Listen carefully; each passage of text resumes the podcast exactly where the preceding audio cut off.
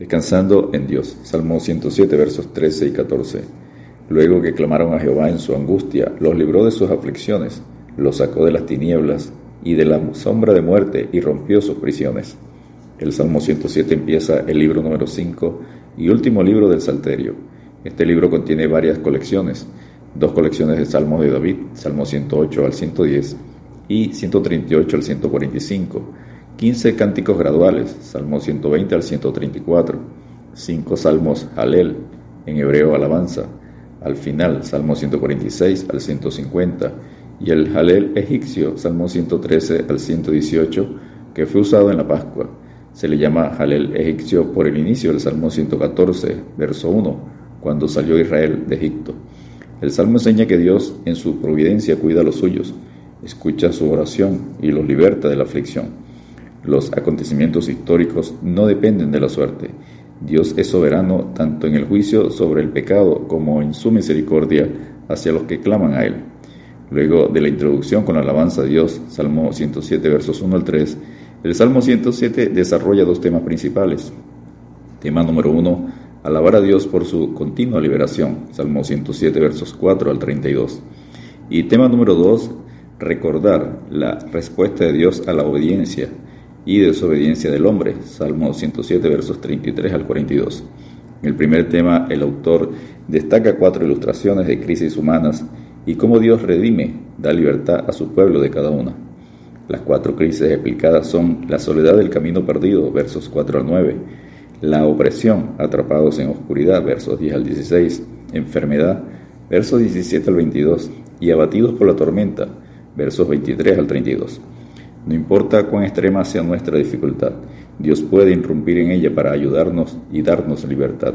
Dios es misericordioso, bondadoso y libertador de los afligidos. Jehová, roca mía y castillo mío y mi libertador. Dios mío, fortaleza mía, en Él confiaré, mi escudo y la fuerza de mi salvación, mi alto refugio.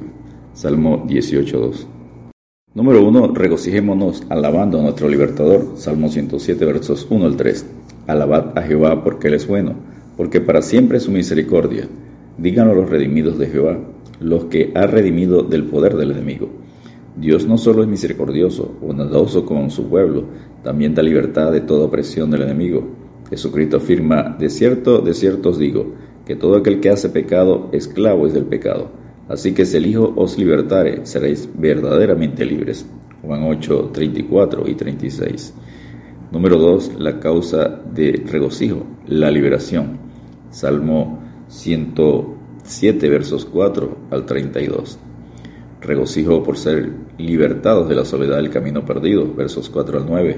Anduvieron perdidos por el desierto, por la soledad sin camino, sin hallar ciudad en donde vivir, hambrientos y sedientos, su alma desfallecía en ellos.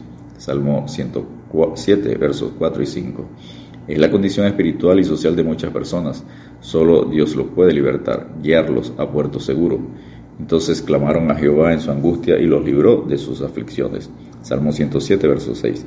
Dios y solo Dios puede dar libertad al alma afligida, sedienta, desfallecida, porque sacia al alma menesterosa y llena de bien al alma hambrienta. Salmo 107, verso 9.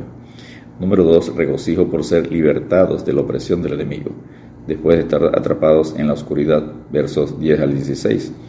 Algunos moraban en tinieblas y sombra de muerte, aprisionados en aflicción y en hierros, por cuanto fueron rebeldes a la palabra de Dios y aborrecieron el consejo del Altísimo.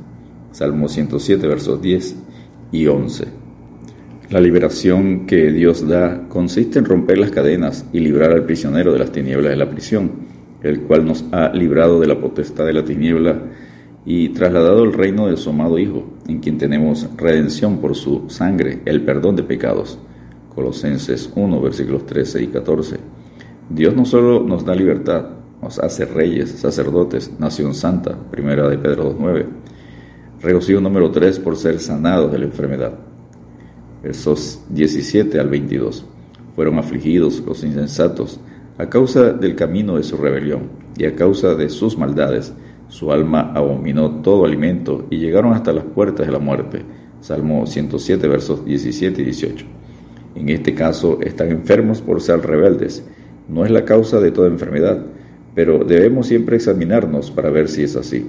Examinaos a vosotros mismos si estáis en la fe, probaos a vosotros mismos. ¿O no os conocéis a vosotros mismos que Jesucristo está en vosotros, a menos que estéis reprobados? 2 Corintios 13, versículo 5. ¿Cómo, ¿Cómo los sanó Dios? Envió su palabra y los sanó y los libró de su ruina. Salmo 107, verso 9, Mateo 8, 8. Y regocijo número 4 por ser liberados de la adversidad, las tormentas, la dificultad. Versos 23 al 32. Suben a los cielos, descienden a los abismos, sus almas se derriten con el mal, tiemblan y titubean como ebrios, y toda su ciencia es inútil. Salmo 107, versos 26 y 27. Dios y solo Dios puede calmar las tormentas de la vida causadas por el pecado, porque cambia la tempestad en sosiego y se apaciguan sus ondas. Luego se alegran porque se apaciguaron y así los guía al puerto que deseaban. Salmo 107, versos 29 y 30. Jesucristo le dijo, ¿por qué teméis, hombres de poca fe? Entonces levantándose reprendió los vientos y el mar y se hizo grande bonanza. Mateo 8, 26. Para nuestra enseñanza, el salmista continúa describiendo las consecuencias de la obediencia y de la desobediencia. Salmo 107, versos 33 al 42. Porque las cosas que se escribieron antes para nuestra enseñanza se escribieron a fin de que por la paciencia y la consolación de las Escrituras tengamos esperanza. Romanos 15:4. Descansemos en Dios porque en otro tiempo erais tinieblas, mas ahora sois luz en el Señor, anda como hijos de luz. Efesios 5:8. Dios te bendiga y te guarde.